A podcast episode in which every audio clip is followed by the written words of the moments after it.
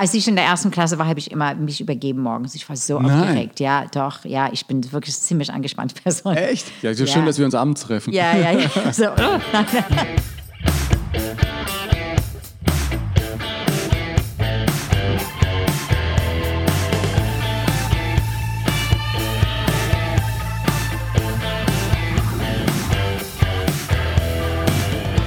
Nonstop Nomsen. Macht Laune. Hallo und herzlich willkommen. Folge 6 von Nonstop Nomsen. Schön, dass du mit dabei bist. Heute freue ich mich ganz besonders, weil ich mir eine Frau eingeladen habe, mit der ich schon seit Jahren gemeinsam vor der Kamera stehe, um zu backen. Mit ganz viel Liebe. Lots of love, wie die Amerikanerin sagt. Mit ihr wird der Teig nicht gerührt, sondern gestreichelt, habe ich in meinem Buch Erfolgsmenschen über sie geschrieben.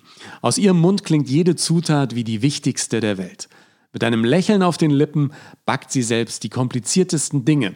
Dank ihr kennt jederlei die Tricks der Backprofis, um die süßen Kunstwerke auch selbst hinzubekommen. Ich kenne niemanden, der so glücklich wirkt wie Cynthia, wenn er ein Rudel Muffins in den Ofen schiebt. Zitat Ende. Cynthia ist, du ahnst es vielleicht längst, Cynthia Bakomi, Deutschlands amerikanische Baking Queen. Da gibt es heute ein paar echte Insights, was unsere Arbeit beim Fernsehen angeht. Ich habe mich mit ihr am Vorabend unseres ersten Backens in 2020 getroffen, mit ihr über alte Traditionen und neue Welten gesprochen, über die USA, ihre Passion als Backtherapeutin und was alles hinter unserer gemeinsamen Arbeit vor der Kamera steckt. Es geht um die Wichtigkeit des Tuns, John Travolta und warum Kraft und Power in der Performance so wichtig sind. Nonstop Nomsen mit einer Frau, die als Tänzerin von New York aus nach Berlin ging, um hier die Welt mit Kaffee und Backwaren zu erobern. Viel Vergnügen.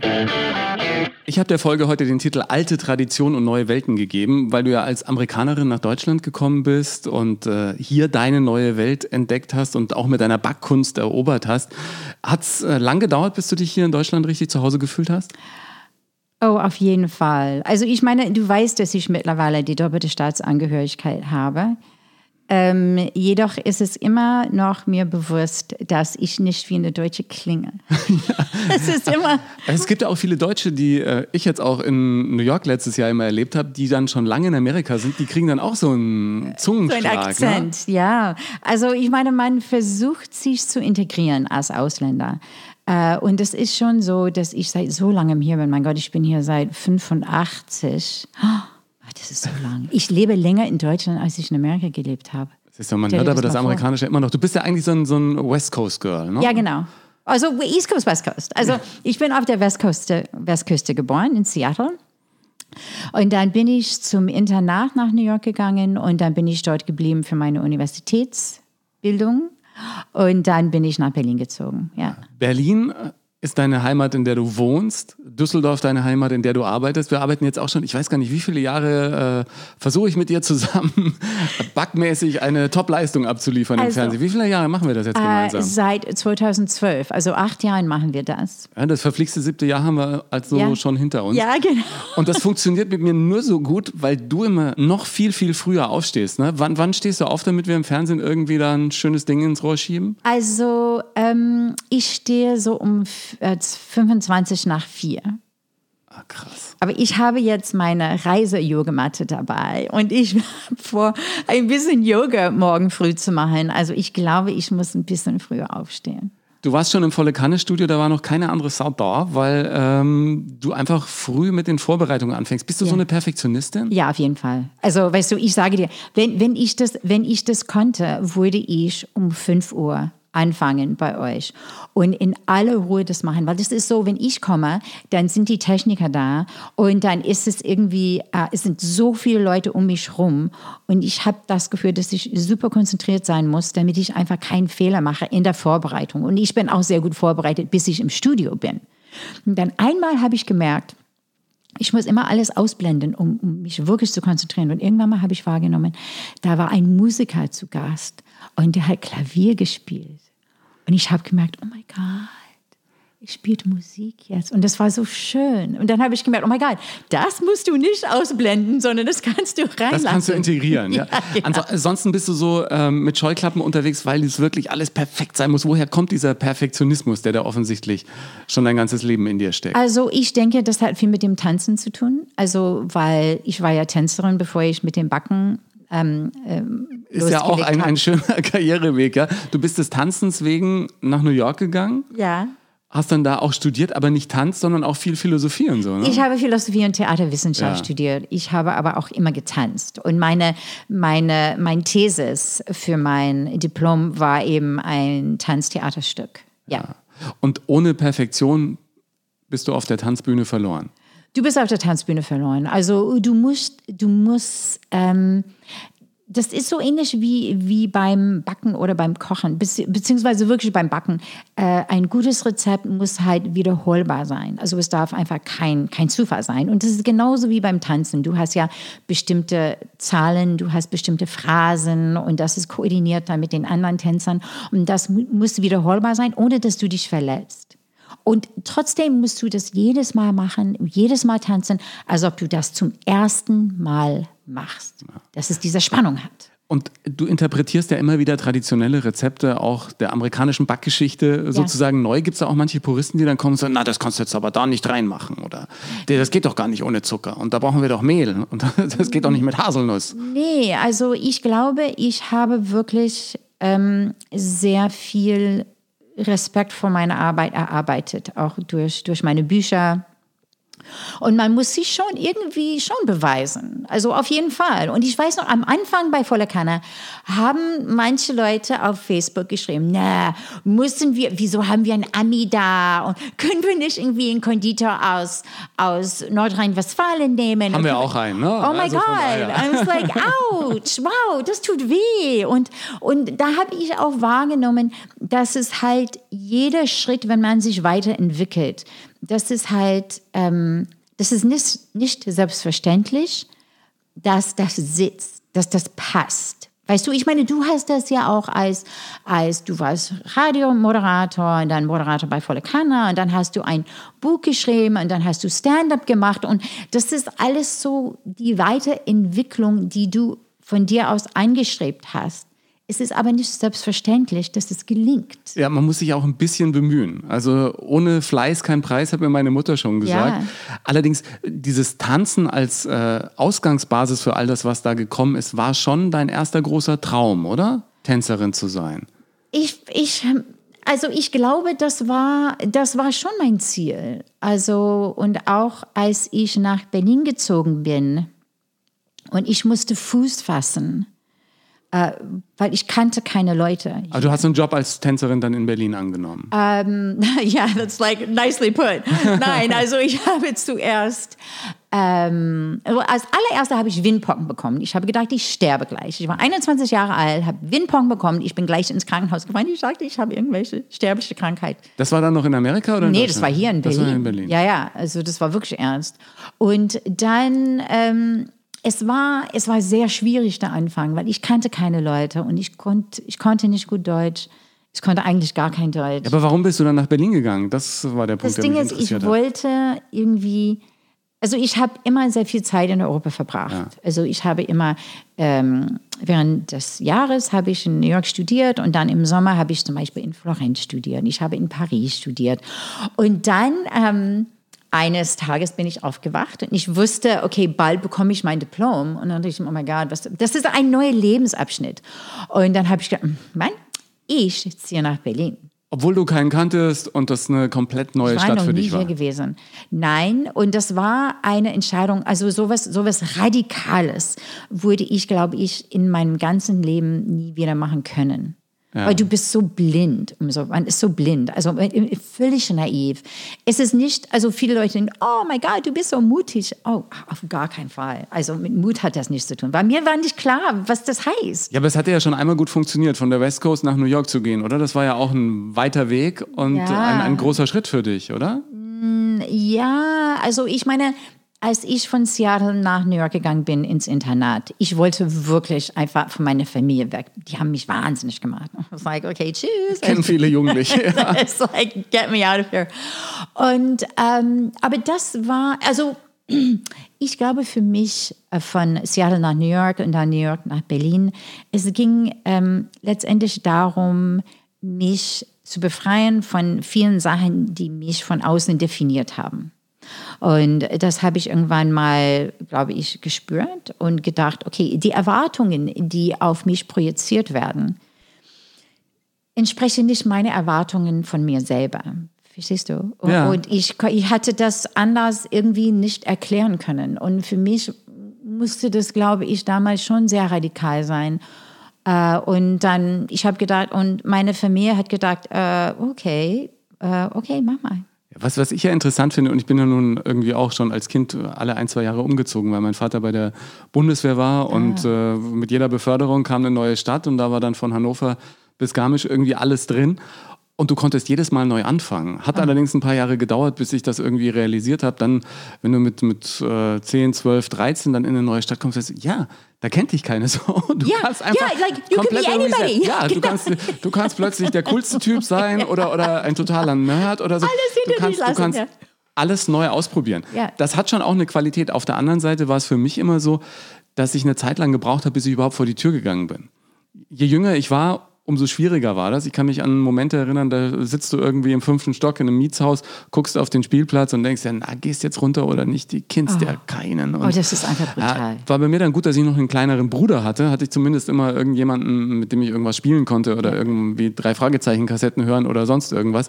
Aber dieser Kontakt zu anderen, den aus, aus, so, einem, aus so einem inneren Gefühl herauszumachen, ach, da kommen schon wieder neue Freunde, das hat jahrelang gedauert. Das ist sehr schwierig. Also ich sage dir, und das ist das, was mir als, als erstes aufgefallen ist.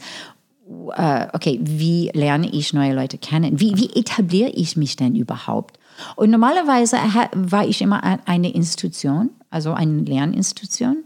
Und das war eine gewisse Struktur. Also du warst immer in irgendeiner Schule und hast eine Struktur gehabt, wo du äh, Schule, Unterricht hattest, Lernen, Internat, abends auftreten. Universität, genau, Konservatorium, also so, wo es immer eine Struktur war und wir hatten diese gemeinsamen Momenten und so hat man dann kennengelernt, sich kennengelernt.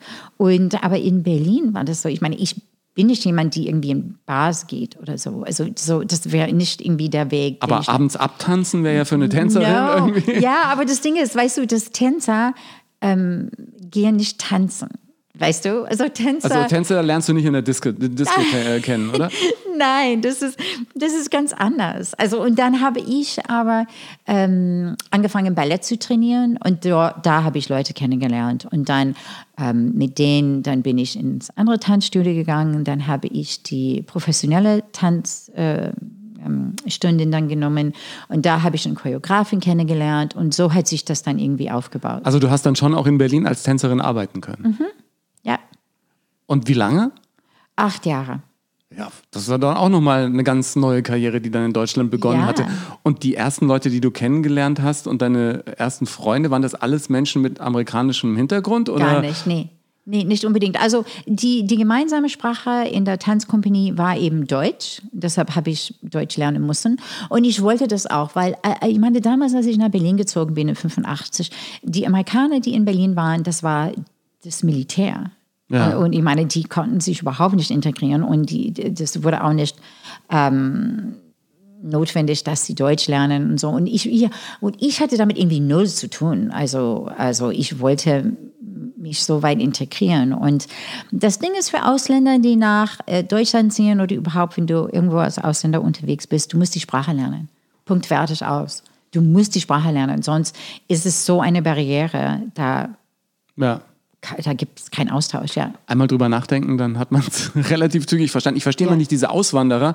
Gibt ja immer ganz viele Auswanderergeschichten im. Fernsehen. Wir wandern nach Spanien aus und nach fünf Wochen fällt ihnen ein, ja, vielleicht sollten wir doch Spanisch lernen, wenn wir Das hier ist eine Bäckerei aufmachen ja. wollen. Ja? Ja, ja, klar. Ich meine, es gibt immer noch sehr viel, also es ist diese Expat-Szene in Berlin, ähm, wo ich mich, ich kann mich damit nicht identifizieren. Was weil heißt das genau? ich, Expat, Expatriate, also expatriated, also jemand, der, ähm, der, ähm, Ach, der raus ist aus Amerika, aber immer Ja, noch genau. äh, irgendwie mit Leib und so Seele Expat. Amerikaner ist ja, und äh, ja und man ist vielleicht vielleicht war man für Coca-Cola arbeitet oder irgendwie sowas und und nur so im Endeffekt so am so durchgeht ja. also nicht wirklich als, als Durchgangsstation ja genau so in der als Karriere. Ja. Durchgangsstation genau und es wäre einfach nicht mein Ding gewesen. Also, obwohl ich kann auch nicht behaupten, als ich nach Berlin gezogen bin, dass ich wusste wo mich das hinführt. Oder wie lange du bleibst, nachdem so viele andere Städte schon äh, bereist wurden und Ja, du nee, so ich hatte, vielen Städten nee, studiert also, hattest. weil ne? ich hatte so viele Schwierigkeiten. Am Anfang hat meine Familie gesagt, okay, du, du sollst wirklich nicht in Berlin bleiben. Das ist irgendwie schrecklich für dich.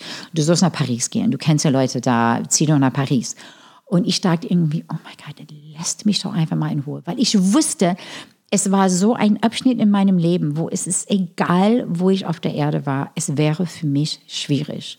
Und ich habe wirklich gedacht, es wird genauso schwierig für mich in, in, in Paris oder in New York oder in Rom oder sonst wo, weil ich einfach selber so unklar war, worauf ich hinaus wollte. Aber was hat dir dann irgendwie die Klarheit gegeben, da will ich hin im Leben und das will ich erreichen? Durch das Tun. Es ist alleine durch das Tun. Weil ich weiß noch, ich hatte eine Phase, wo ich das Gefühl hatte, wow, ich könnte alles machen, wenn ich mich nur entscheiden konnte, was ich machen will. Und dann irgendwann mal habe ich einfach gedacht, vergiss es. Einfach vergiss es. Du brauchst es alles nicht mehr zu überlegen. Wenn du nicht aufstehst und die Tür aufmachst und wirklich was tust, dann ist es für dich egal, worüber du nachdenkst und was deine Träume sind und alles. Du musst, du musst einfach was tun. Und durch das Tun wirst du ein Ziel kommen, egal welches Ziel das ist. Aber es geht wirklich rein und alleine durch das Tun. Und das habe ich ähm, für mich sehr bewusst wahrgenommen. Das ist einfach zu sagen. Ja, ja, das klingt immer so, du musst einfach it. nur machen, just, Just do it. Ja, genau, just, just do, do it. it, ja. Aber ich habe das ja letztes Jahr auch erlebt, dass du ähm, einfach irgendwie in New York auch alles machen kannst und dir ist keiner ähm, irgendwie böse oder keiner Ja. guckt dich krumm an, wenn du aus völlig anderen Bereichen Ja. kommst, sagt dir, ja, wenn du lustig bist, stell dich auf die Bühne und Ja. mach ein bisschen Stand-up. Und wenn es dann funktioniert und du diese Erfolgserlebnisse hast, dann merkst du erst, äh, ja, das könnte auch in anderen Bereichen funktionieren. Genau. Du musst halt einfach irgendwie fleißig sein. Nur dieses Grundlevel an Optimismus, das bekommt ihr in Amerika, habe ich immer den Eindruck, eh schon nicht nur mit der Muttermilch, sondern auch einfach in der Schule mit. Ja. Alles ist möglich, äh, eben Absolut. just do it und, und du kannst Absolut. alles erreichen. Ja. Das scheint da irgendwie so Common Sense in der Gesellschaft zu sein. Vom Tellerwäscher zum Millionär, jeder kann es packen, pack's einfach an und so. Und wir Deutschen gucken manchmal dahin und denken uns, ja, also wenn es denn so einfach wäre, ja. Also ich glaube, in Amerika, wir haben sehr, eine sehr breites Spektrum von irgendwie Armut, was man sich überhaupt nicht vorstellen kann, von Leuten, die in ihrem Auto schlafen und leben und nie aus diesem unteren Schicht rauskommen, bis hin zu Leute, die äh, von, keine Ahnung, von, von Jamaika nach New York kommen und, und wirklich vom Tellerwäscher zum, zum Erfolgsgeschichte, ähm, weil man, ja, aber das ist, das ist sicherlich nicht die Mehrheit. Also Ja, es sind Einzelschicksale, sehr, sehr positive, die sich da unten äh, ganz mühsam rauskämpfen zum Teil und die dann natürlich öffentlichkeitswirksam immer wieder präsentiert werden. Aber ich glaube ja auch dran, dass du äh, mit harter Arbeit und mit Leidenschaft viele Dinge erreichen kannst. Ja. Also, Lass dich nicht in eine Schublade stecken. Das ist der Punkt. ja, also Bei, bei mir war es ja so, dass meine Eltern gesagt haben, nach dem Abi, ja, mach eine Banklehre und, und dann Ja. ist alles äh, perfekt. Und als ich dann sagte, nee, äh, Banklehre nicht, geh zum Film, sagten, ja gut, dann äh, viel Vergnügen. Mhm. Ja. Aber die hatten mir einfach den Geldhahn zugedreht. Ja. Und ich habe dann irgendwie unter dem äh, Dach bei einer älteren Dame gewohnt. Äh, als einer von zwei Untermietern hatte ich dann meine elf Quadratmeter und bin jeden Tag nach München getrennt in die Bavaria Film, habe irgendwelche Praktikas bei Filmproduktionen gemacht. Und ähm, es ist der Kampf. Ich sage dir, es ist der Kampf. ja, und du musst sie natürlich irgendwie auch, äh, auch so führen, dass du am Ende äh, da nicht untergehst, sondern dass du am Ende auch nach drei Stunden, in denen du an der Autobahn auf Bad Schäftland stehst und im Regen wartest, dass dich jemand mitnimmt und sagst, ja, das wird schon irgendwie seinen Sinn haben. Und äh, letzten Endes hat sich glücklicherweise bei mir gelohnt. Viele der Schauspieler, denen ich damals früh Kaffee gekocht habe, sitzen jetzt bei mir zum Frühstück. Ja, also das, You have the last ähm, und irgendwie hat es mir jetzt am Ende äh, nicht geschadet. Und meine Eltern waren zumindest so, dass als ich dann studiert habe in München, mein Vater gesagt, so, ah, du studierst, jetzt unterstützen wir Ja. dich. Und dann habe ich mich da ein halbes Jahr lang unterstützen lassen, habe gesagt, komm, ich arbeite eh schon irgendwie beim Radio und äh, nehme das Geld nicht. und mache Ja. Urlaub, ja. Ja. Ähm, und äh, von dem Geld, was ich bis dahin bekommen hatte, habe ich eine Reise nach Paris finanziert, wo wir wieder bei Paris wären. Aber ähm, mir persönlich hat es dann rückblickend natürlich nicht immer nur schöne Abende beschert, die, diese harte Zeit, aber die war ganz wichtig, um heute das auch irgendwie schätzen zu können, was man dadurch dann erreicht hat. Ne? Es ist wirklich der Kampf. Und ich denke, wenn man selber dann Kinder hat Und man will, dass die Kinder alles haben, was sie wollen, wann sie das wollen und wie sie das wollen. Aber man darf den Kindern diesen Kampf nicht enthalten, weil das, ähm, da entwickelt man auch Charakter und Biss, Ja. und Durchstehvermögen, Du alle diese bist ja Sachen. vierfache Mama, Ja. Mhm. neben deiner äh, Karriere dann auch noch Mutter geworden. Wa- Was versuchst du deinen Kindern sonst noch mitzugeben?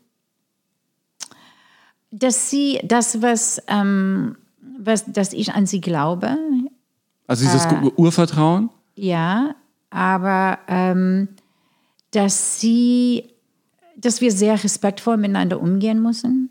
Also dass die einfach auch bestimmte Erwartungen, das ist immer ein Gegen und Nehmen. Also ich meine, ich habe so unterschiedliche Sachen mit meinen Kindern durch. Also gerade die zwei Ältere, die irgendwie Anfang 30 sind und Mitte 20 sind, ähm, wo ich ähm, schon eine Phase bei jedem von denen hatte, wo ich, wo wir miteinander nicht gesprochen haben. Na gut, die Phase hattest du ja offensichtlich mit deinen Eltern auch. I know I did. Nein, aber mit, mit den Kindern, das war so, dass ich das Gefühl hatte, okay, wir müssen, wow, okay, das, so, so geht das nicht weiter. So wie, wie, eigentlich so wie ihr mit mir umgeht. Also eure Erwartungen einfach von mir ähm, als Mutter und als Unterstützer, so dass wir jetzt ähm, erstmal die, unsere Beziehung neutralisieren müssen. Ich will nichts von euch, ihr wollt nichts von mir. Und dann bauen wir die Beziehung wieder auf. Und das habe ich bei beiden älteren Töchtern gemacht. Und äh, wir haben jetzt eine sehr gute Beziehung. Ich, Ja. Und wir genießen einander. Also ich glaube, diese Selbstverständlichkeit, die Unterstützung oder die seelische Unterstützung von der Familie, das ist wirklich ein Geben und Nehmen. Und, und ich mache die Erfahrung, dass wenn man ein Teil von, von der Familie sein möchte, man muss viel geben. Weil ich auch aufgewachsen bin. Also me- meine Familie ist, ist total zersplittert. Irgendwann mal. Also, wo meine Eltern sich scheiden lassen haben, als ich im Internat war, was für mich irgendwie überhaupt kein Problem war. Aber dann hat meine älteste Schwester mit meinen Eltern nicht gesprochen und meine Eltern haben mit einer mittleren Schwester nicht gesprochen. Und, und ich sage mir, das hat alles null Wert. Ich will das nicht. Ich will, dass wir in der Lage sind, miteinander umzugehen. Und ich glaube, das ist ein, das ist ein Mikrowelt, wie man in einer Familie umgeht, wie man dann nachher äh, durch die Welt geht. Ja. Und ja, und ich habe dieses Jahr, äh, ich habe so 55 Mitarbeiter, also super viele Mitarbeiter. Und ich halte immer eine Rede dann zu halt Weihnachten. Ach, Ein wir haben ein großes Essen, eine große Feier. Und ich stand da und ich weiß nie so richtig, was ich sagen werde, weil ich will das vorher nicht planen. Und ist dann auch sowas wie äh, so eine Jahresabschluss- und Jahresauftaktrede. Genau, Ne? So äh, genau. mit, mit viel Spaß dann auch durchs Jahr 2020 gehen. Genau. Und ich habe wirklich gesagt, okay, es ist hier, wir sind wie eine ganz große Familie. Es ist immer eine Frage des Gebens und Nehmens. Manchmal kann man sich nicht ausstehen, manchmal liebt man sich über alles, aber wir brauchen einander.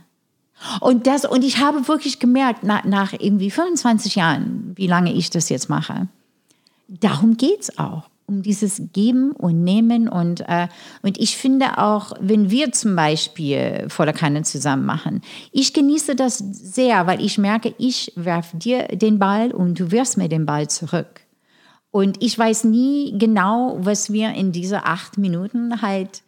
Ne? Ja, ich das weiß, ist like, das, ist, das ist das Schöne, finde ich überhaupt ähm, sowieso beim Arbeiten, jetzt auch ähm, beim Moderieren und wenn du, wenn du Sendungen machst oder irgendwelche Live-Events, dass du die Leitplanken kennst Mhm. und du weißt, wo du anfängst und du weißt, wo es aufhört und du hast dich top vorbereitet Mhm. und die Gäste, wie du, sind top vorbereitet und dann kannst du es aber zwischendrin laufen lassen. dann hast du die Freiheit. Ja, das ist wie beim Gitarre spielen. Ja. Du übst stundenlang irgendwelche äh, Tonleitern und Ja. irgendwelche Akkorde und sowas und dann plötzlich hast du Solo und dann kannst du es einfach mal laufen lassen. Dann muss es auch ein bisschen vom Gefühl her kommen. Ja, weil es ist, aber es ist der Substanz der Vorbereitung. Also ich habe mein Interview von, von John Travolta gehört. Man kann ihn mögen oder nicht mögen. Und Du, du hat- magst ihn offensichtlich auch No, als I Tänzer. like him, whatever, you know. Ähm, und das ging, glaube ich, um, äh, um äh, Pulp Fiction.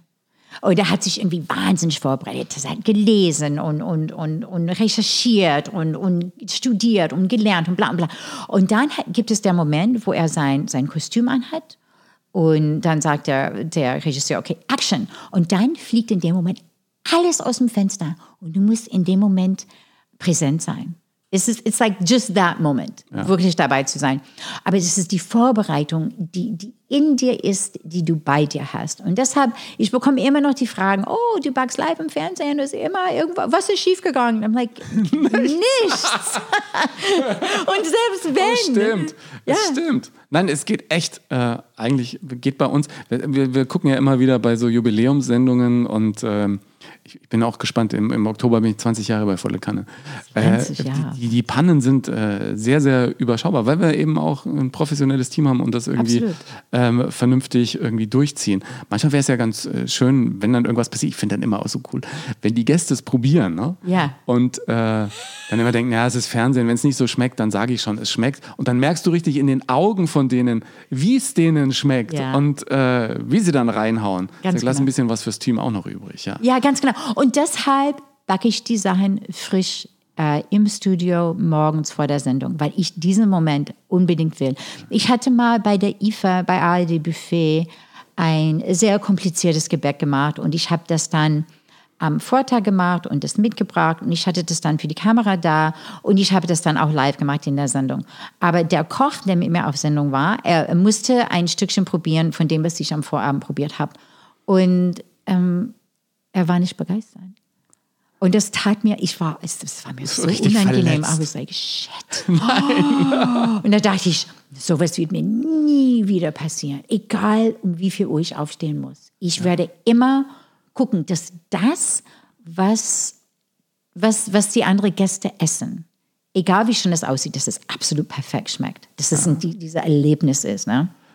Die Choreografie des Rezepts muss Ja. stimmen. Sag mal, John Travolta als Tänzer bei Pulp Fiction, He was amazing. Wahnsinn, oder? Wie was der mit so so good. ganz kleinen Moves ein dermaßenes Gefühl da reinlegt in diese Chuck Berry-Nummer. Ja. Ah, er war so gut. Er und Uma Thurman, ja. Ja, was gut, für eine die, Szene. ist natürlich auch irgendwie grandios. Ne? ja, ja, was für eine Szene. Aber das ja, sind ja, auch so. Filme, die du unglaublich oft gucken kannst. Ja. Ja, ich habe auch gedacht, ich würde das gerne nochmal sehen. Ja, vor allem, du entdeckst immer wieder Neues. Da gibt es ja diesen goldenen Koffer, wo sich äh, sagenhafte Legenden drum ranken, was in diesem Koffer ist.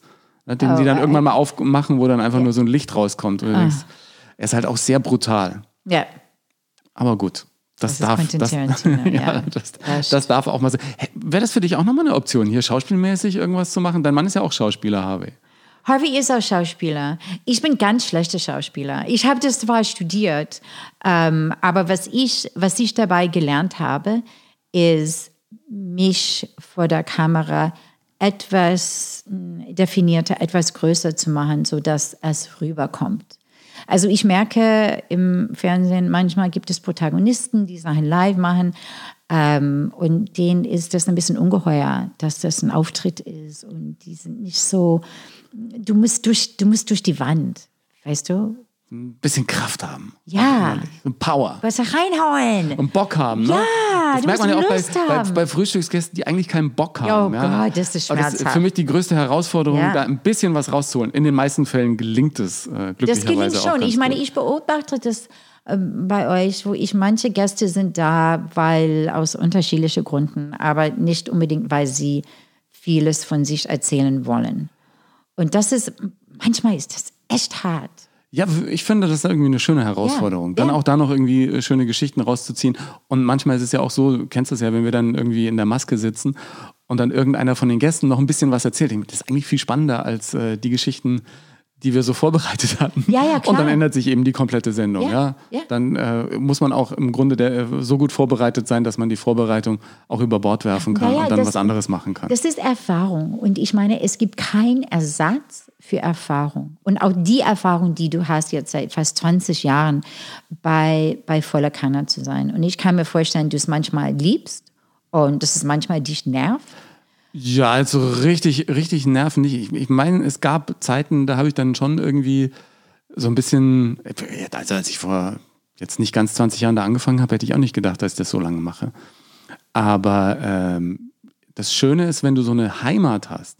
Und wir waren ja vorher dabei, wenn man eben immer wieder umzieht, ja, und immer wieder neue Menschen, neue Städte, neue Dinge entdeckt, ist das natürlich super spannend. Aber ich habe auch gemerkt, dass mit so einer Sendung und so einem äh, fernsehmäßigen Zuhause, das läuft ja nun auch wirklich jedes Jahr noch erfolgreicher als im Jahr davor, dass es auch eine schöne Kraft gibt für alles, was du sonst machst, dass es eine schöne Basis ist für alles, was da kommt und dass man natürlich allein diese Erfahrungen in so vielen tausend Live-Sendungen, die kannst du eigentlich gar nicht mit Geld bezahlen. Ne? Das, äh, jede Erfahrung bringt dich ja natürlich auch weiter. Also ich denke, der Punkt ist, dass man was sein eigenes daraus macht. Also und das ist, hast, das hast du gemacht jetzt bei Voller Kanne ohne, ohne Wenn und Aber und auch für dich als Moderator.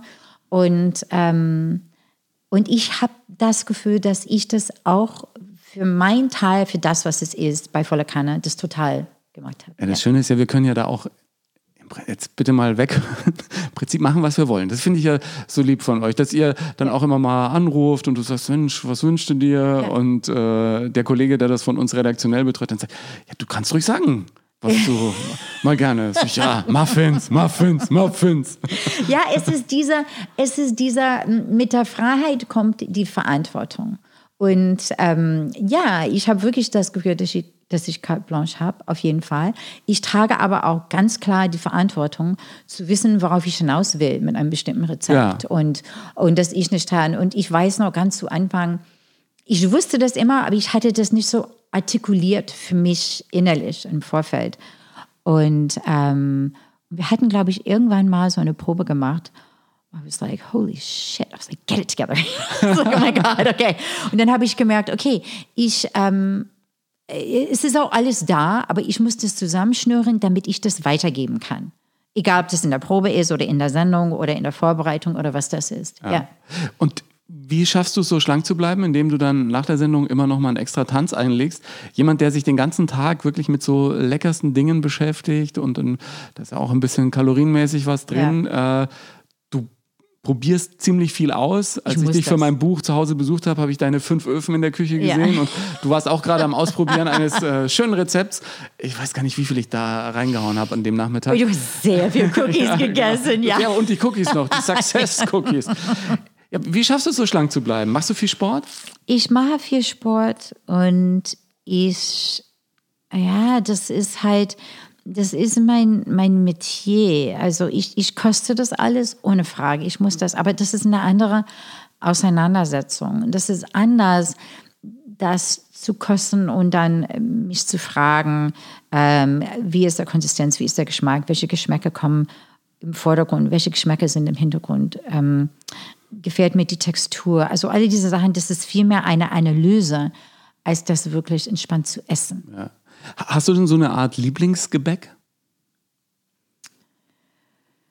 Äh, das hat oft mit, mit der Tageszeit zu tun. Also manchmal. Für jede Tageszeit ja, das perfekte Gebäck. Ja, genau. Also ja, weil ich meine, morgens, also ich meine, ich bin morgens immer sehr nervös, wenn ich aufwache. Ja. Also ich bin wirklich super nervös. Ich kann nie was essen. Warum? Ich bin immer nervös. Also du meinst jetzt vor der Sendung, nicht Nein, jeden nicht Tag. vor der Sendung, nein, nein, jeden immer. Tag. Nein, als ich in der ersten Klasse war, habe ich immer mich übergeben morgens. Ich war so nein. aufgeregt. Ja, doch, ja, ich bin wirklich ziemlich angespannte Person. Echt? Ja, so ja. schön, dass wir uns abends treffen. Ja, ja, ja. So, oh, nein. ähm, Nein, also ich esse morgens gar nichts. Also ich esse erst so gegen elf oder so, wenn ich weiß, okay, der Tag wird. Ist alles also okay. Echt? Aber warum bist, ja. woher kommt das? dass du, dass du so, du bist ja jetzt jemand, der wirklich ähm, voller Tatendrang und mutig durchs Leben gegangen ist und ja. immer wieder wirklich auf zu neuen Horizonten und trotzdem jedes Mal. Ich glaube, das ist einfach eine unglaubliche Neurose. Also, ja. dass ich dann, dass ich einfach. die Amerikaner nicht eh alle einen Therapeuten? Ja, ich habe keinen Therapeut.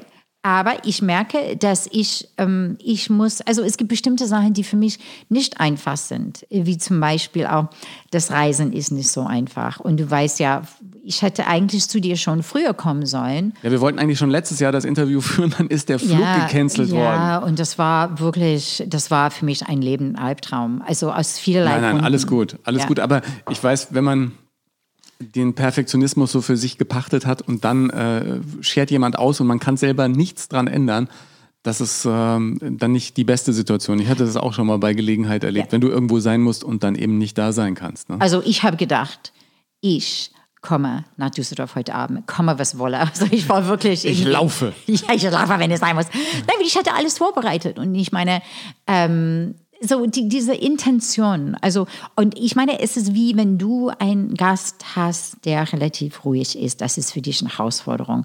Und ich nehme dann ganz bewusst wahr diese Herausforderung an. Ja. Ich sage mir, ich schaffe das. Ja. Weißt du, immer, wieso willst du das machen? Komm nach Hause. Und ich sage, nein, ich komme nicht nach Hause. Ich habe alles gemacht und jetzt werde ich das tun. Und du hast es auch geschafft. Ist das dieser Moment, wenn du aufwachst, immer so, dass du nicht weißt, was der Tag bringt und du bist deshalb so aufgeregt? Oder ist es mehr so dieses Gefühl, ich weiß, was ich heute schaffen will und mal gucken, ob es gelingt? Es ist, glaube ich, ähm, das ist wie wenn ich Playback wenn, wenn, wenn, wenn mein Auftritt bei euch ein Gesang wäre und ich würde nur Playback machen, das ist mir scheißegal. Dann würde ich irgendwie eine halbe Stunde davor aufstehen, ich ja. gehe zu Haare Make-up und dann sage ich, ich bin da. Aber dadurch, dass es live ist und das kreiert eine gewisse Spannung, ähm, ah, die ist ja auch wichtig, ne? Die ist sehr wichtig. Die Spannung ist sehr wichtig. Die Spannung ähm, zwischen mir und meiner Arbeit, auch zwischen uns, auch zwischen dir und dem Gast und überhaupt in der Sendung. Die, diese Spannung, das ist das, was interessant zuzuschauen ist. Das, das zieht einfach auch an, weil ansonsten ist es langweilig. Aber diese Spannung muss ich auch im Griff äh, haben. Weißt du, so, so dass der, das ist, wie wir vorhin gesagt haben, ich mag, wenn ich ein Buch schreibe, einen gewissen Zeitdruck zu haben. That's okay. Ja bis zu einem gewissen Grad. Wenn es aber zu viel ist und ich habe gedacht, ich heule irgendwie gleich, weil mir das zu viel ist, weil ich das Gefühl habe, ich bewältige das nicht, dann ist das nicht gut. Wenn man sich das Jahr anguckt, haben wir in Deutschland ganz, ganz viele Feste. Weihnachten liegt jetzt gerade hinter uns, dann äh, haben wir Silvester gefeiert, jetzt kommt irgendwann Ostern, dann haben wir die ganzen äh, Sommerfeste. In Amerika, wenn man so einen feste Kalender machen würde, wäre ja bei euch ganz oben Thanksgiving, oder? Oh ja, Thanksgiving, oh klar. Oh, das jeder mag Thanksgiving. Topfest. Warst du schon mal in Amerika für Thanksgiving? Nein. Da musst du mal nach Berlin kommen. Das ist da Ernte, zu uns kommen. Erntedank im ja, Prinzip. aber weißt du, Thanksgiving ist so eine Sache, das hat mit sozioökonomischem Niveau nichts zu tun, das hat mit Religion nichts zu tun, zu tun, es hat mit Rasse nichts zu tun. Das, das betrifft jeden, der in Amerika lebt. Einfach Family and Friends, würde man sagen, oder? Ja. Familie, Freunde zusammenkommen. Es ist ein ganz bestimmtes Essen, was jetzt auch natürlich durch Veganismus und Vegetarien, Vegetarier und auch durch so viele Diätvorschriften sehr weit umgewandelt ist. Also ja. früher war es der Truthahn. Truthahn, ja, mit Füllung, Bratsoße, Quetschkartoffeln, ähm, Cranberry-Soße, Kürbispie, Apple Pie. Genau, ja. und dann war's. hat man da einen ganzen Abend durchgefuttert oder wie, wie sieht Nee, so ein klassisches. Thanksgiving aus? Normalerweise hat man, also bei uns war es, normalerweise hat man so mittags gegessen. Und dann hat man irgendwie Fußball, also Football abends geguckt oder einen Film. Das ist so amerikanische Tradition. Mhm. Ja, mittlerweile, wir sind, wir essen, was weiß ich, um 18 Uhr oder so, ist das also irgendwie super spät, weil es ist ein ziemlich große, großes Essen ist. Und ihr macht auch noch so einen riesen Truthahn? Wir machen auch so einen riesen Truthahn. Ja, ich esse das zwar nicht mehr, weil ich kein Fleisch esse, aber ich koche das für meine Familie und, ähm, und ich gönne das denen. Und das ist einfach super lecker. Es ist ganz toll. Und dafür habe ich diesen riesengroßen Herd, damit ich einmal im Jahr den Truthahn machen kann. Einmal den Truthahn. Was, was käme dann an äh, Punkt 2? 4. Juli, ist das auch so ein Fest? Oh, Amerikaner 4. feiern? Juli. Ja. Oh ja, oh Mann. Also wir haben schon mal so Grillfeste bei uns zu Hause, 70 Leute gehabt. Also, Also feiert ihr auch in Wahnsinn. Berlin 4. Juli? Wenn wir in Berlin sind, dann feiern Ja. wir 4. Juli. Ja, ja, ja. Es ist auch ganz toll. Ja. Was kommt dann noch? Ostern ist nicht so amerikanisch, Easter, ne? Easter Bunny, doch, das geht. Ich war ja, als ich in New York war, das war ja auch um die Osterzeit, bei einem Osteressen eingeladen in so einem Fotostudio, eines, äh, im Fotostudio eines Deutschen. Ah. Ja. Das war echt total klasse. Da hatte auch jeder irgendwie was zu essen mitgebracht. Da saßen dann irgendwie 50, 60 Leute, schöne Wow. Dachterrasse. War aber cool. Ja. War überhaupt witzig, dass du in Amerika denkst ja immer, die Leute sagen, ja, äh, komm vorbei und sagst, ja, melde dich lieber nicht. Die, die wundern sich dann, wenn du anrufst. Aber sie sind manchmal, äh, committen sie sich dann doch. Ja? Ich finde, dass die Amerikaner so schwierig, wie sie sein können. Und ich meine, wir brauchen jetzt nicht über unsere äh, jetzige Präsident zu reden. Aber die Amerikaner im Allgemeinen sind sehr herzlich. Das sind sie auch. Aber das sind die Deutschen auch. Ja, du, du hast nicht hier dieses Hello, how are you in jedem Laden, in den du reingehst. Nee, das ne? hast du nicht. Nee, und manchmal habe ich gedacht in New York, kenne ich diese Person? Habe ich das vergessen? Like, oh, uh, okay. Frag mal mir, wie es mir als Deutscher geht, wenn ich da im Laden. Wait, me?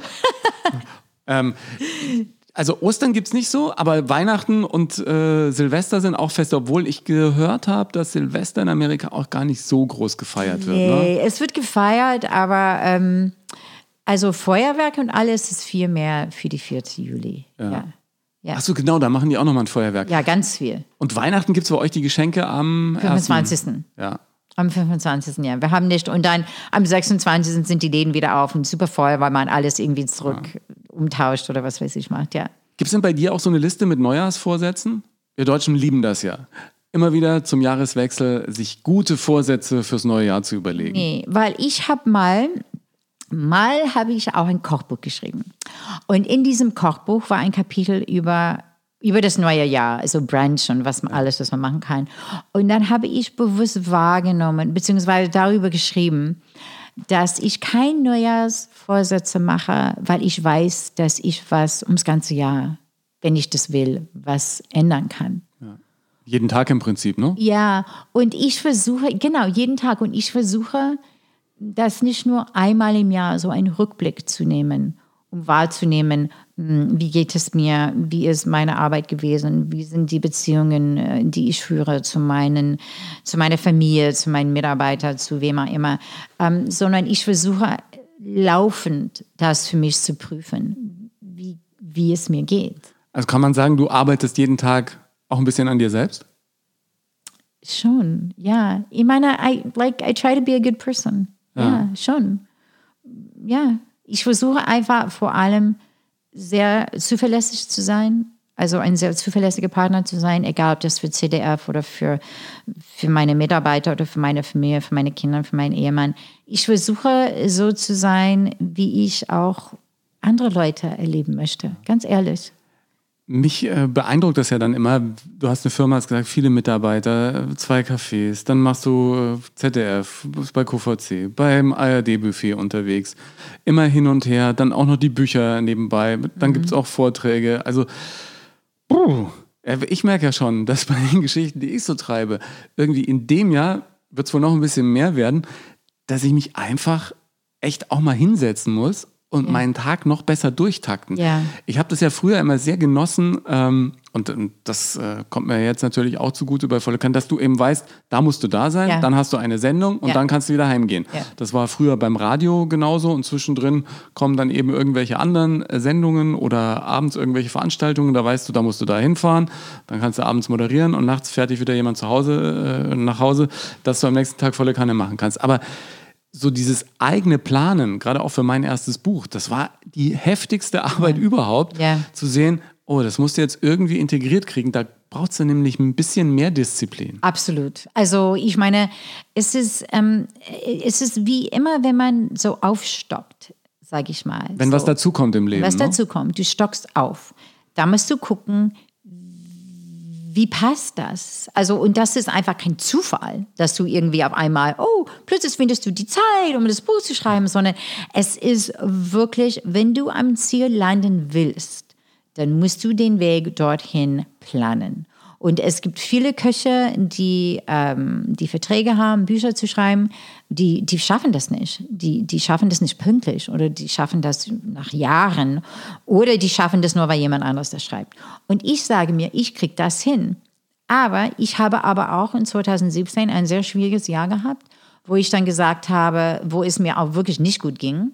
Weil du einfach so Dann- viel um die Ohren hattest auch, ne? Ich hatte einfach zu viel um die Ohren und ich habe das Gefühl, dass es war, das Ganze war wie ein Schnitzeljagd und ich habe nie den Preis bekommen, weißt Wie du? Hase und Igel. Ja. Äh, oder beziehungsweise, nee, war das Hase nicht und wie Igel? Hase und Igel. nein, ich, Nein, nein, nein, nein, das hat mit Hase und Igel nichts zu tun. Aber irgendwie, als du da warst, war das Ziel schon wieder weg.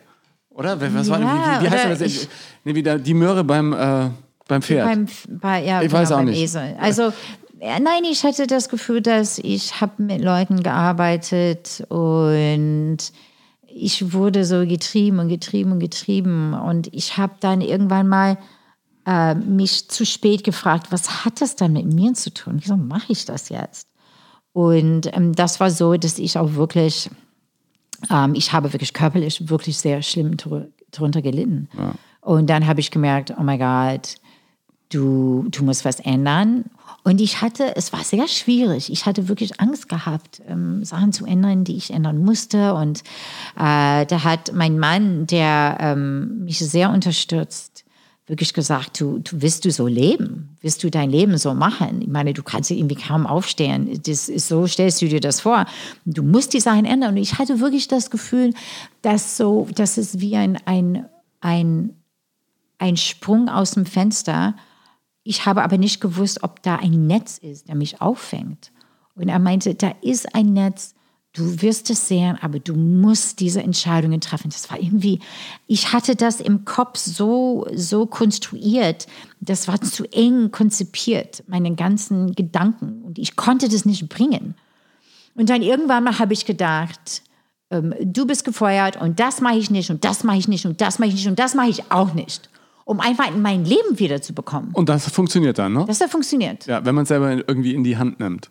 Nein, ja, genau. Man, man muss manchmal auch wirklich Nein sagen. Und man muss wirklich, ist es auch, das ist alles wie eine Prüfung, halt, wie sehr willst du das und wie sehr glaubst du an dir selber und wie sehr bist du in der Lage, das zu lenken, so wie du das willst. Und deshalb ist dieser Carte Blanche für mich zu haben, wo ich wirklich mit, mit allen Sinnen, mit, mit allen Können, was ich habe, das mag ich sehr.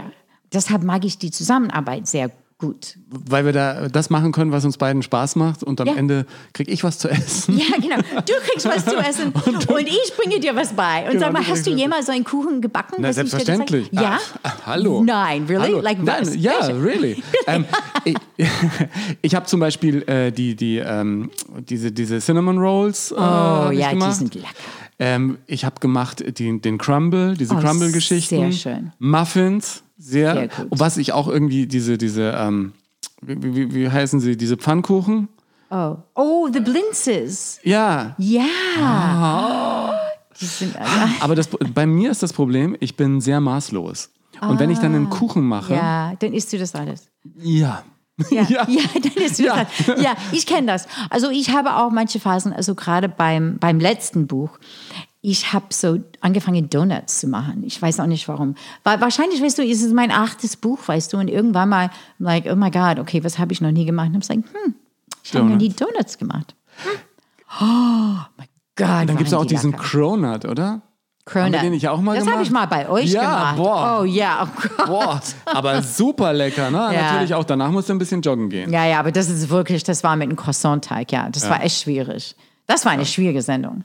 Ja, aber siehst du, wo, wo wir gerade bei dem Kuchen waren und bei der Arbeitsüberlastung, wenn du dann wirklich, ich habe solche Phasen auch leider wohl viel zu lang gehabt in meinem Leben, wo ich 30 Tage von 31 im Monat gearbeitet habe und dann hast du einen Tag frei, dann liegst du zu Hause mit Kopfweh Ja, und äh, ziehst genau. dir dann so einen Kuchen rein. Ja. Das ist dann auch nicht gesund, ja. Nee, das also ist nicht gesund. Man muss dann schon irgendwann die richtige Balance für sich finden und dann auch gucken, dass man tanzt du noch oder so? Ich versuche ja in regelmäßigen Abständen wenigstens ein bisschen Jogging zu machen und, und Ich ein mache bisschen jeden Tag Sport zu Sport, machen. ja. Ich mache Yoga. Yoga. Jeden Tag, ja. Wenn ich nicht ins Fitnessstudio schaffe, dann ähm, äh, meine Tochter hat mir so ein, ein Abo gegeben für ein Online-Ding und ich liebe das. Die Kurse sind ganz toll. Ja, das mache ich dann jeden Tag. Ja, ich muss das machen, sonst, ähm, sonst werde ich zu angespannt, sonst kriege ich das nicht hin. Bist du denn auch jemand, der dann diese Veränderungen, die es immer wieder gibt im Leben, äh, genießt? Oder Mhm. hat das für dich wirklich auch zwei Seiten, wie du gerade gesagt hast? Weil es natürlich eine Veränderung heraus oft aus einem Druck entsteht, den man so nicht mehr länger haben will. Ähm, ich glaube, das ist ganz wichtig, dass man an sich im Kopf dran arbeitet, das zu begrüßen. Und ähm, es ist, wenn man Angst hat, dass dann fangen an, Sachen wirklich schief zu gehen. Und ich gehe manchmal mit mir um, so wie ich mit meinen Kindern umgehe. Ich nehme sie an der Hand und ich sage, wir schaffen das, du kriegst das gut hin. Und dann nimmst du dich selber an die Hand. Dann nehme ich mich selber an die Hand und ich sage, okay, du magst nicht unbedingt fliegen, weil du Angst hast, dass der Flug verspätet wird oder gecancelt wird oder dass dein Koffer oder wirst du diese ganze neurotische Sachen, die durch den Kopf gehen. Ich habe gesagt, aber du schaffst das. Und wir nehmen einfach gedämpfte Brokkoli mit. So, ich nehme immer was mit zum Essen, weil ich das Gefühl habe, dass ich nicht im Flughafen essen kann, weil das ist sehr un Also nimmst du als snackmäßig, aber nichts Süßes mit, sondern eher gedämpfte Brokkoli. Ich nehme immer Brokkoli mit, ja. Ich nehme immer Brokkoli mit, mit so scharfe Chilis und so Olivenöl und Zitrone. Also ich muss, ich muss das wirklich planen, so dass ich dann, dann habe ich immer Musik dabei und ich gucke einfach, dass ich mich so weit ablenken kann, dass ich das über die Bühne bringen kann. Cool. Was mir total geholfen hat in den letzten Jahren sind, dreh dich mal um, hinter dir äh, stehen so Wände. Oh, ja. Das sind jetzt die kleinen. Äh, und wenn mein Kopf brummt, dann nehme ich mir so einen Zettel Post-its und äh, schreibe da drauf, was so in meinem Kopf drin ist und versuche das dann an so Wänden zu ordnen und die fotografiere ich mir dann ab und Ja. dann ist der ganze Müll, äh, was heißt Müll, also Ja. die, die ganzen Ideen Ja. äh, sind dann aus dem Kopf raus. Absolut. Und die äh, beschäftigen dich nicht mehr. Ja, es du halt, weißt ja, ich habe einen TED-Talk gegeben in ähm, Juni oder so. Und ähm, das ist eine Sache, die ich auch anspreche, eben dieses, diese, ähm, dieses Bild zu haben, dass ich einen Tisch decke mit meinen Gedanken, damit sie aus dem Kopf Weg sind, ja. Die müssen aus dem Kopf raus sein und man muss die sehen können, kann man die besser einordnen. Dann hat man das Gefühl nicht, das ist alles im Kopf. Aber ich finde, was du vorhin gesagt hast, es ist kritisch und das ist diese Balance zu finden. Und das ist äh, wie, als ob man an, auf so ein Seil läuft. Und manchmal gibt es Wind und Regen und Sonnenschein und du musst das immer so leicht ausgleichen können. Und das ist dieses Bild, was ich habe, auch wirklich vom Leben. ja. Immer wieder diese Balance zu finden. Jetzt habe ich ja dieser Folge die Überschrift gegeben, alte Traditionen, neue Welten. Du, du kommst mit diesem Spirit aus Amerika, Ja. Optimismus, ich kann alles schaffen. Kommst dann nach Deutschland, gibt es dann erstmal einen Dämpfer. Total. Oh Dann sagt keiner, ja, ja, du schaffst es, sondern sagt, was will die denn hier jetzt? Absolut. Also die Skepsis war enorm. But it's just like not my problem. Weißt du, du musst, du musst wirklich drüber hinwegkommen. Und das ist, das ist auch wie was ich gesagt habe bei meinem TED Talk. Wenn du diese ganze Stimmen in deinem Kopf reinlässt, dann sind die erstmal drinnen. Diese Skepsis, dieses irgendwie, das schaffst du nicht und du bist nicht genug gut und wer, was, was bildest du dir ein? Und wenn du alle diese negative Stimmen im Kopf lässt, dann musst du irgendwann mal daran arbeiten, dass sie wieder raus sind. Ja. Das ist Arbeit. Das ist echt Arbeit. Ja. Aber die Arbeit lohnt sich, wie wir an dir sehen. Hast du für dieses Jahr noch besondere Pläne? Äh, ja, ich würde so gerne auch meine eigene Backsendung haben. Oh, Ja, aber heute kann man doch alles alleine machen. Im Internet. wahrscheinlich. Ja. Würdest du nach Berlin kommen mit mir zusammen? Ja, ich backe sofort, ich Küche? backe sofort Wir nehmen das auf nehmen und wir das und wir gucken backen. einfach, ob wir einen Piloten daraus machen Genau. Wir backen einfach in deiner Küche. Die ist ja wirklich groß genug. Die Also, ist groß genug. Nein, aber einfach zurückzukommen äh, jetzt zu, zu deiner These, was ist irgendwie die Tradition und, und das dann mh, modern oder relevant zu machen. Also ich glaube, dass es, es darum geht, dass die alte Traditionen, und das sehe ich sehr viel mit dem Gebäck, relevant zu machen. Was ist dann heutzutage relevant? Und ich finde heutzutage Sachen selber zu machen, ist sehr relevant. Ich finde einfach auch, Wissen ist Macht. Und deshalb, wenn ich bei euch bin oder auch auf andere Sendungen bin, ich, ich zeige dem Zuschauer immer, wie sie selber den Teig machen können. Wir greifen nie zu TK-Ware. Ist es dir aufgefallen? Ja, Morgen machen wir einen Blitzblätterteig. kann man selber machen. Kann man selber machen, muss man selber machen. Ja. Aber witzigerweise sagen das ja viele und kaufen dann auch viele Kochbücher. Ich glaube, ich habe mal eine Zahl gelesen, 70 oder 80 Prozent der Menschen, die ein Kochbuch zu Hause haben, kochen nie aus dem Buch. Mhm. Ja. Das ist mehr so ein Ding, das an der Wand Ja, steht. ja. Dabei funktionieren die Rezepte ja ähm, aus deinen Büchern eigentlich alle. Immer. Und wenn nicht, dann hält sich einer nicht ans Rezept. Und Genau. da wirst du wahnsinnig, oder? Das ist das, was dich, äh, it makes you crazy. It doesn't make me crazy. Also ich bin, ich fühle mich ein bisschen wie ein Backtherapeut. Das heißt, wenn ein Leser mir schreibt mit einem Einliegen, dass ein Rezept nicht funktioniert hat, nicht, nicht gelungen ist, dann habe ich immer so eine Reihe von Fragen, weil ich immer dahinter komme, warum. Und das ist, weil ich an der Quelle sitze. Ich bin die Quelle, weißt du? Du backst ja jeden Tag. I ja? know everything, ja. Aber Was sind die, äh, in Anführungsstrichen, dümmsten Fehler, die da passiert sind? Es sind nicht die dümmsten Fehler, weißt du. Ich habe manchmal das Gefühl, dass es wie wenn du eine Fremdsprache lernst und du hörst einen Satz und du verstehst ein Wort in dem Satz nicht. Und wenn du nicht dann sagst, oh, ich muss dieses Wort irgendwie ähm, gucken, was das heißt, sondern du sagst, mir ist egal. Ich, Ich mache einfach weiter. Ich mache einfach, genau. Ähm, dann wirst du ein ganz anderes Verständnis haben von diesem Satz, als das, was gemeint ist. Und ganz oft, da sind einfach Fehler, wo viele Leser vielleicht nehmen nicht bewusst wahr, dass die Backform und die Backformgröße ist ein Teil des Rezeptes. Man kann nicht einfach sagen, ich nehme das Rezept und ich mache das äh, in eine größere oder kleinere Backform. Das kann man machen, aber man muss dann die Rezeptur umrechnen. Entschuldigung. Und wenn man das nicht macht, dann irgendwas wird, aber ist, äh, entweder ist es zu viel oder zu wenig, weißt du? Ja. Es wird auf jeden Fall dann nichts Gescheites. Ja, oder einfach Ersatzzutaten. Oder zu sagen, oh, sowas mag ich nicht, ich lasse das raus. Manchmal ist es einfach besser, ein anderes Rezept auszusuchen. Ja. Den einen Gegensatz, den ich so spannend finde, weil du in Amerika eben diesen Optimismus hast, der immer in der Gesellschaft so mitschwingt, ja, wo jeder von ganz unten nach ganz oben kommen kann. Was in Deutschland immer mitschwingt, ist diese Neidkultur, dass wenn es jemand geschafft hat, alle sagen, warum denn der und nicht ich? Und du in Amerika auf der anderen Seite wieder die Leute hast, die es eben von unten nach oben geschafft haben, die dann sagen, hier, mein Ferrari, mein Haus, mein Laden, mein Business und alle applaudieren. Und hier in Deutschland sagt, ja, warum Ja. ausgerechnet der und nicht ich? Woher kommt das, meinst du? Du kennst ja jetzt wirklich auch diese beiden Welten. Ich kann das dir nicht sagen. Also ich meine, ich habe das, ähm, also ich habe das Gefühl, bevor ich mich wirklich bewiesen habe, ich habe das Gefühl, ich habe mich bewiesen jetzt, ähm, gab es manchmal negative Kommentare. Und ich habe das für mich geprüft, bis zum welchen Grad stimmt das, was weiß ich was. Und dann habe ich das wieder losgelassen. Und dann habe ich ganz oft auf Facebook zum Beispiel dann der Person direkt angeschrieben, gesagt, oh, das tut mir leid, das mein, aber trotzdem ist das Rezept ist lecker, sollen Sie probieren.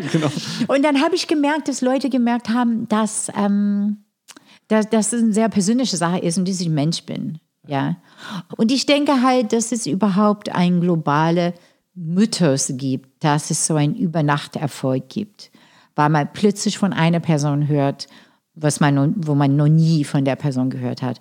Und ich kann sagen, dass das stimmt alles nicht. Jeder, der, der wirklich diesen Erfolg hat, diese Bekanntheitsgrad hat, hat wahnsinnig viel dafür gearbeitet und hat auch Schmerzen und schmerzhafte Situationen hinter sich und weißt du, die Was- was Narben und das Was war die schmerzhafteste Situation, die du in deiner Karriere erlebt hast? Ach, also ich meine, dieses Learning by Doing, also gerade als ich ähm, mein erstes Geschäft eröffnet habe und dann, ich hatte wirklich keine Ahnung gehabt, weißt du, ich war Tänzerin, also ich habe dann mein erstes Geschäft eröffnet, wo ich dann Kaffeebohnen geröstet habe und ich war, ich hatte also als ich zum Beispiel nach Hamburg gegangen bin, um Kaffeebohnen zu kosten und auszusuchen, da sagt der Kaffeehändler mir, ich bin seit 35 Jahren Kaffeehändler und ich würde sowas niemals machen, was sie machen. Like, oh my God, like what a mindfuck. Like, wer sagt das dann jemand? Und ich habe gesagt, well, ich bin noch nicht mal 35 Jahre alt und ich mache das. Ja, weil, ich meine, was, womit soll ich was damit anfangen, wenn jemand mir so, so einen Scheiß erzählt, ne? Und das war einfach hart. Das war sehr hart am Anfang, diese Skepsis ähm, abzuwehren, weißt du? Und einfach zu sagen, okay, kein Problem, dann machst du einfach weiter. Du wirst jetzt vielleicht stolpern, wo ich auch gestolpert bin. Also jeder stolpert und dann ist, fällt hin und dann ist like, oh, aua. Und dann dachte ich mir, okay, stehst du wieder auf, jetzt entstaubst du dich und jetzt machst du weiter. Und ob das irgendwie schlechte Geschäftsentscheidungen sind, ob das Leute, die ich erstmal angestellt habe, die, die uns beklaut haben. Also, weißt du, so alle solche Sachen, wo du merkst irgendwie, oh Gott, okay, ja, ich muss damit umgehen. Äh, Meine schlimmste Geschichte war, dass ich mal aus einem Job rausgemobbt worden bin. Tatsächlich. also, wow. Ja, kann man, glaube ich, kann man, glaube ich, so sagen. Ja. Und äh, ich habe nie verstanden, warum. Ich habe Nein. meiner, meiner, meiner. Ansicht nach gute Arbeit abgeliefert. Ich war plötzlich Ja. nicht, mehr, nicht mehr im Dienstplan. Aber ähm, das hat mich echt fertig gemacht damals. Äh, rückblickend lag es wahrscheinlich daran, dass ich mit solcher Leidenschaft bei der Arbeit war. Ich habe gar nicht mehr gesehen, was rechts und links passiert ist. Ne? Ich wollte einfach nur einen geilen Job machen Ja. und von einem Ding zum nächsten. nicht, Hab dass da es Neid war? Ganz, äh, ganz viel äh, gemacht. Aber wenn ich da nicht rausgeschmissen worden wäre, Ja, wäre ich nie zum Fernsehen gekommen. ja, genau. Also im Ja. Nachhinein hat vieles dann doch äh, sein äh, sehr, sehr Gutes. Wie viel in dir ist mittlerweile Deutsch? Oh Gott, also ich glaube, ähm, ich glaube eine Menge, ehrlich gesagt. Aber ich finde einfach das, was man denkt, wie typisch Deutsch ist, dass man sehr präzise ist und sehr pünktlich ist. Das hattest du eh schon sehr, immer. Ja, ich hatte das eh schon immer. Also ich meine, ich bin auch wirklich in Deutschland erwachsen geworden. Weißt du, das heißt, ich kann mein Auto jetzt in die Werkstatt bringen. Ich habe das Vokabular dafür. Also ich kann damit umgehen. Also solche Sachen habe ich in Amerika nicht gemacht. Und die Erfahrungen, die ich hier gemacht habe, die hat mich zu dem Menschen gemacht, zu dem ich auch geworden bin. Also du würdest auch nie wieder nach Amerika zurückgehen, oder? Also ich gehe sehr gerne zurück, um meine Familie zu besuchen und so im Sommer fahren wir immer einen Monat hin. Aber ich kann mir kaum vorstellen, dorthin zu ziehen. Und die Kinder da großzuziehen schon gar nicht. Ich, wollte früher immer in Amerika leben und Mhm. habe jetzt ja letztes Jahr einen Monat in New York verbracht. Und ich werde in den nächsten Monaten mal wieder eine Woche hinfahren. Mhm. Aber nur, um da auch wieder auf die Bühne zu gehen, weil es einfach so, äh, so viel Bock bringt. Ja. Du würdest die Kinder da nicht äh, groß werden lassen wollen, weil Amerika ein zu unsicheres Pflaster ist? Oder Also, äh, also ich finde, dass es die Spalten zwischen denen, die es haben und denen, die es nicht haben, das ist so groß geworden in Amerika. Weißt du, und dieser Mittelschicht wird immer weniger und weniger und jetzt ist im November Wahl. Ich, ich will jetzt von dir keine Wasserstandsmeldung. Darfst du überhaupt noch wählen? Ja, ich darf wählen. Ich darf endlich mal in beide, beide Länder wählen. Ja. Jetzt sind wir mal gespannt, was im November dabei rauskommt, oder? Also ich denke, das ist viel damit zu tun, dass möglichst viele Leute wählen. Ja. Und ich denke, dass Trump einfach auch gewonnen hat, weil so wenig Leute gewählt haben. Das ist immer das Problem. Also in, es gibt Länder, wo man bestraft wird, wenn man nicht wählen geht. Neuseeland oder so ist mir sagen, hat jemand mir gesagt, ja. Habe ich noch nicht gehört. Ja, I hope it's Also, true. ja. Na gut, wir lassen das mal so stehen.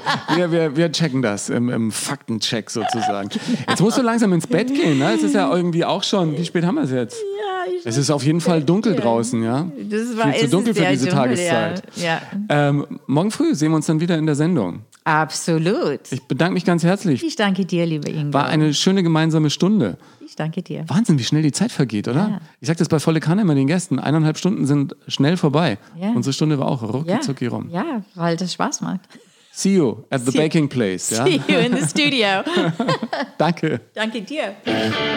Cynthia Barkomi, I love her. Ich hoffe, du kannst aus unserem Gespräch auch ein paar Dinge für dich mitnehmen.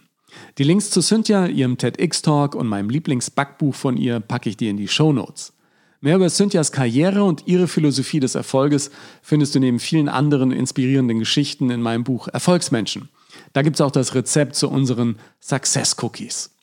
Schön, wenn du diesen Podcast abonnierst, bei Apple Podcasts eine positive Sternebewertung hinterlässt und ihn auch auf deinen Seiten mit deiner Community teilst. Danke dafür. Platz für deine Gedanken zu dieser Folge ist reichlich auf meinen Social Media Kanälen. Solltest du die ersten fünf Folgen noch nicht gehört haben, hör gern mal rein und schick mir dein Feedback. Vielen Dank fürs Hören heute und bis zum nächsten Mal bei Nonstop Nomsen.